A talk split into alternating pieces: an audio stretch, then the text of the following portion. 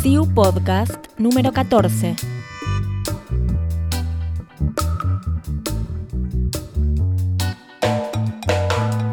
Hola comunidad, les damos la bienvenida a una nueva edición de los podcasts del Sistema de Información Universitaria y les queremos contar que, como ya hemos anunciado desde inicios de este año, el CIU cumple 25 años de trabajo y en este marco vamos a entrevistar a lo largo de este podcast y los siguientes a miembros de la comunidad CIU de diferentes universidades del país para que nos cuenten cuál ha sido su experiencia de trabajo en el marco de la comunidad CIU y el impacto que ha tenido cada una de las soluciones que se fueron implementando. Y en esta oportunidad vamos a escuchar a María Luisa Bazáñez, ella es directora general del Centro de Cómputos del Rectorado de la Universidad Nacional de San Juan, quien nos hizo un recorrido desde los primeros años de trabajo, de cómo fueron las primeras implementaciones de los módulos SIU en esa universidad y cuál es el trabajo que vienen haciendo eh, actualmente.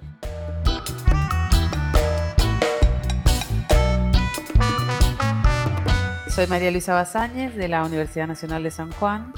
Soy directora del Centro de Cómputos y bueno, empecé en la universidad en el año 87, así que tenemos una vasta experiencia en la parte de sistemas y hemos participado de, desde los inicios de reuniones y bueno, cuando comenzó el SIU. Bueno, es una oficina que teníamos mucho desarrollado. Eh, antes de que iniciara SIU, había reuniones de directores de estas áreas. Yo no era en ese momento, soy directora desde el año 94. Bueno, y después de, eso empezó el tema del SIU, empezó a variar el, ambiente, las reuniones y todas las formas de, trabajo. A nosotros al principio nos costó bastante involucrarnos con los sistemas del SIU por como fueron los inicios, que eran sistemas más bien para universidades chicas, y nosotros teníamos mucho desarrollado y muchos sistemas ya integrados. Esto que, hablamos ahora de módulos, nosotros teníamos ese concepto desde aquella época, habíamos empezado con el tema de integraciones porque todo tiene que ver con todo. Lo que pasa en un área contable tiene que ver con un expediente que se inició en una mesa de entrada, con una resolución que se metió en un despacho y con una designación de una persona para ocupar un cargo al que se liquidan sueldos. Bueno, por eso nos costó bastante integrarnos o empezar a utilizarlos. Pero bueno, después nos hemos ido sumando a medida que han ido avanzando y evolucionando. Y la verdad que es una forma de trabajo que es maravillosa porque hay un montón de gente atrás, una comunidad donde hay mucho soporte, donde hay mucha autoayuda, si querés llamarlo, y gente que está siempre para aportar y para dar con soluciones o gente que ya le pasó lo que a uno le está pasando. Entonces, al principio íbamos a reuniones y nos dábamos cuenta que no era a uno solo el que le pasaban. Entonces ya escuchabas a alguien que, que lo tenía, que lo había resuelto o que le pasaba lo mismo. Bueno, entonces empieza esta comunidad donde hay un montón de gente aportando y por ahí hasta anticipando lo que a uno le pasa, ya, ya lo encontrás bueno, nos hemos ido sumando, nos estamos subiendo a, casi todos los sistemas. Están faltando implementaciones, pero ya, ya estamos. Tenemos Siu Guaraní, fue el primero con el que arrancamos. Araucano desde el principio. Guaraní lo implementamos en el 2000, creo que fue 2000, 2000 2001. Y después, bueno, hemos seguido sumando y ahora estamos integrando todo en una sola base para lo que es Guarani 3, que estamos a punto ya de lanzarlo. Eh, la pandemia nos vino bien también porque hubo mucho menos demanda externa, porque el mismo equipo de trabajo que está, o sea, los mismos que están manteniendo un sistema, desarrollando y viendo las necesidades, son los mismos que están implementando el, cambio, la, migración, entonces se nos hace difícil, se nos hacen lentos los procesos. Eh, bueno, como todos tenemos temas de recursos humanos que es difícil. Así que bueno, estamos en ese proceso, así lo que estamos en este momento, eh, ya a punto de ponerle fecha, pero para lanzar todas las unidades académicas, que son siete, son seis eh, de grado. Y tenemos una escuela de música de pregrado, que se hacemos, hemos hecho una... Ya Guaraní 2 lo habíamos adaptado para, para poder llevarlo, porque es un mix entre lo que es un colegio y lo que es un... para niños desde nivel primario. Entonces eso lo hemos adaptado en su momento con Guaraní 2 adecuado para, esta, para poder llevarlo. Y ahora también lo está ya migrado junto con todo esto, que pensábamos que iba a ser una dificultad.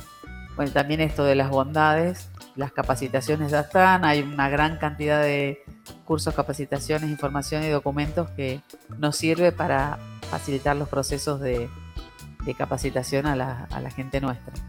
Pues estamos también con el tema del Sudoku, empezamos con mucha fuerza, justo hemos, eh, hubo cambio de autoridades y demás, entonces todo este proceso estamos un poquito frenados y ahora estamos retomándolo. Queremos que esto salga y pronto. El tema, como les digo, justo era tema de cambios, cambio de equipamiento, necesitamos equipamiento personal, porque es un desafío. Tenemos Warpe, nosotros lo habíamos implementado, lo implementamos justo en el 2019. Ya estamos a través de eso, todas las conexiones, pudimos hacer el tema de las VPN y con esas soluciones estamos en toda la, integración, digamos. Eh, fuimos, fuimos avanzando un poco por Debe ser que hay algunas partes que ya teníamos medio resueltas, pero había que actualizar todo a las nuevas versiones. Y Mapuche, que también, principio del año que viene, ya creemos que, está. Arrancamos, volvemos, arrancamos, volvemos y estamos siempre, llevamos mucho tiempo porque tenemos un sistema que da de hace mil años que, que tenemos todo casi resuelto. Bueno, entonces, esto de los tiempos, como les digo.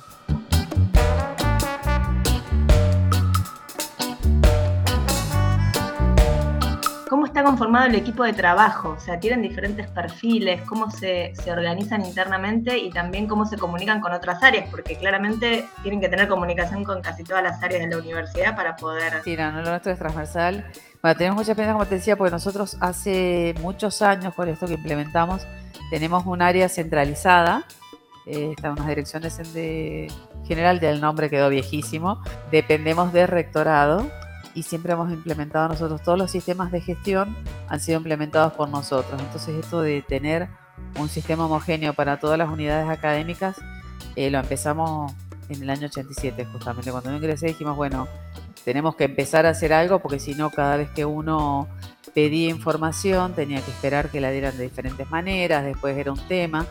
Y en ese momento llegamos a tener un sistema donde teníamos una en una pantalla del rector podía ver todo junto lo de todas las unidades académicas, cantidad de alumnos, cantidad de inscriptos y demás. Solo estoy hablando de años 90 y por eso también eran difíciles los cambios a veces, porque nosotros en el caso de Guaraní teníamos todo junto y tuvimos que separar en diferentes instalaciones por unidad académica. Entonces tenemos esa experiencia de desde acá eh, administramos los sistemas para todas las... Teníamos el económico financiero, todo eso siempre fue. Entonces esa parte no nos ha costado de poder implementar y administrar la gestión y, comunicarnos con todos los usuarios. Tenemos buen vínculo y es transversal a toda la universidad.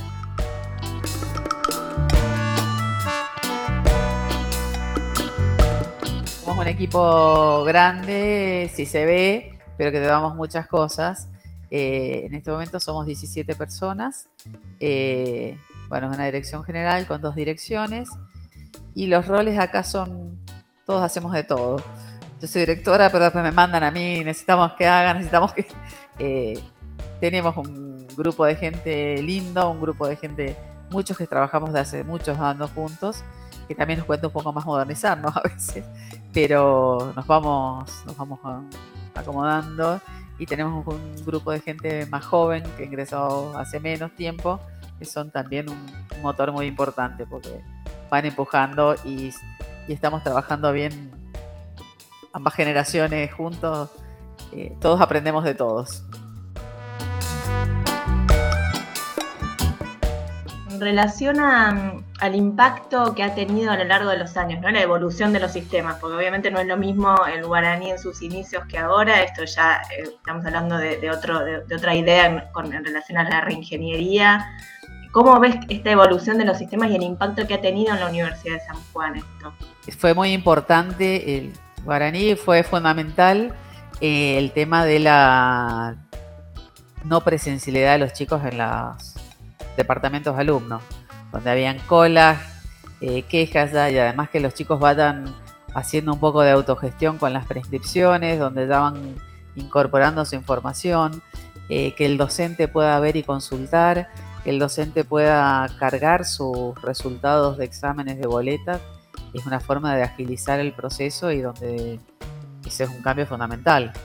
Y, fue la, evaluación de decir en ese momento cuando lo instalamos, que le decía que teníamos todo integrado y de repente era dividirlo, a nivel de autoridad nos costaba más obtener un resultado, no era una pantallita donde veías todo junto, pero el impacto a nivel alumnos y docentes era mucho más el costo-beneficio, era impresionante. entonces, eso ha sido un cambio fundamental y esto de, bueno, el poder autogestionar todo va permitiendo que todo sea más ágil. Entonces, esos son cambios fundamentales. Y Guaraní 3, con todos sus cambios y la adecuación a todas las nuevas formas de, educación, las nuevas formas de, armado de, las propuestas educativas, donde eso es fundamental, dan esa adaptación que nosotros teníamos serias dificultades porque se empezaban a presentar y por eso la urgencia de tenerlo. Tiene todos los cambios de todas las necesidades y creo que todo se va adaptando. Eh, de Aguita también lo tenemos. El tema del portal donde va la gente con. Se ha, transparentado se y se han agilizado un montón de procesos. Permite todo eso. Pero es fundamental. Hoy hay cosas que uno no concibe que se que tenga que ir uno en forma presencial a hacerlo o que tenga que ir uno a llenar un papelito. Entonces, creo que eso es fundamental. Y que se ido acompañando todo ese proceso y anticipando, por suerte, cosas donde ya están, se están resolviendo la mayoría de las. Bueno, con esta pandemia se han notado esos cambios y ha permitido ir agilizando. Y en relación a la comunidad CIU, vos me decías, bueno, participamos en las reuniones y los talleres desde sus inicios. ¿Cómo ves em, esta modalidad de trabajo? ¿Qué, rescatás de, esta experiencia de trabajo colaborativo? Eh, a mí me parece maravilloso porque, como les decía, siempre eh, primero tenés, vas con pares, te van, eh, vas conociendo, te vas nutriendo, cosas que ni se te habían ocurrido. hubieron talleres que fueron muy, hemos hecho participar los talleres del CTC, que existieron antes, bueno, que ahora están dentro del cine y todo, eh, pero era otra forma donde estábamos todos en contacto, habían, ibas, ibas transmitiendo y contando y viendo necesidades y sugerencias y conociendo cómo hacen los demás las cosas y siempre te vas nutriendo de todo eso. Entonces me parece que, está muy bueno. Y ahora con esta modalidad, como les decía, virtual, de que estén los talleres, de que estén la... Es muy bueno porque participás y conoces y no es la misma hablar por teléfono o mandar un, mensaje a alguien que no le viste la cara que saber o haber escuchado, inclusive ibas a reuniones y por ahí escuchabas algo, por ahí no lo necesitabas, pero después cuando volvías a tu lugar decías, ah, eh, ah, yo escuché que en tal lugar hacían esto, entonces cuando te surge ya sabes que hay más gente que, que le pasó o que lo está haciendo o que o tenía las mismas necesidades que vos, entonces te pones a charlar con eso. Entonces me parece, la, y como decía, los talleres ahora virtuales, me parece que están muy buenos y más allá de que se vuelva la presencialidad, está bueno seguir participando, ver una forma mixta, porque permite que participe más gente de la institución. Que a veces es muy difícil llegar. Sobre todo en San Juan, que estamos lejos, todos los aviones van a Buenos Aires. Entonces para llegar a otros lugares es todo un tema.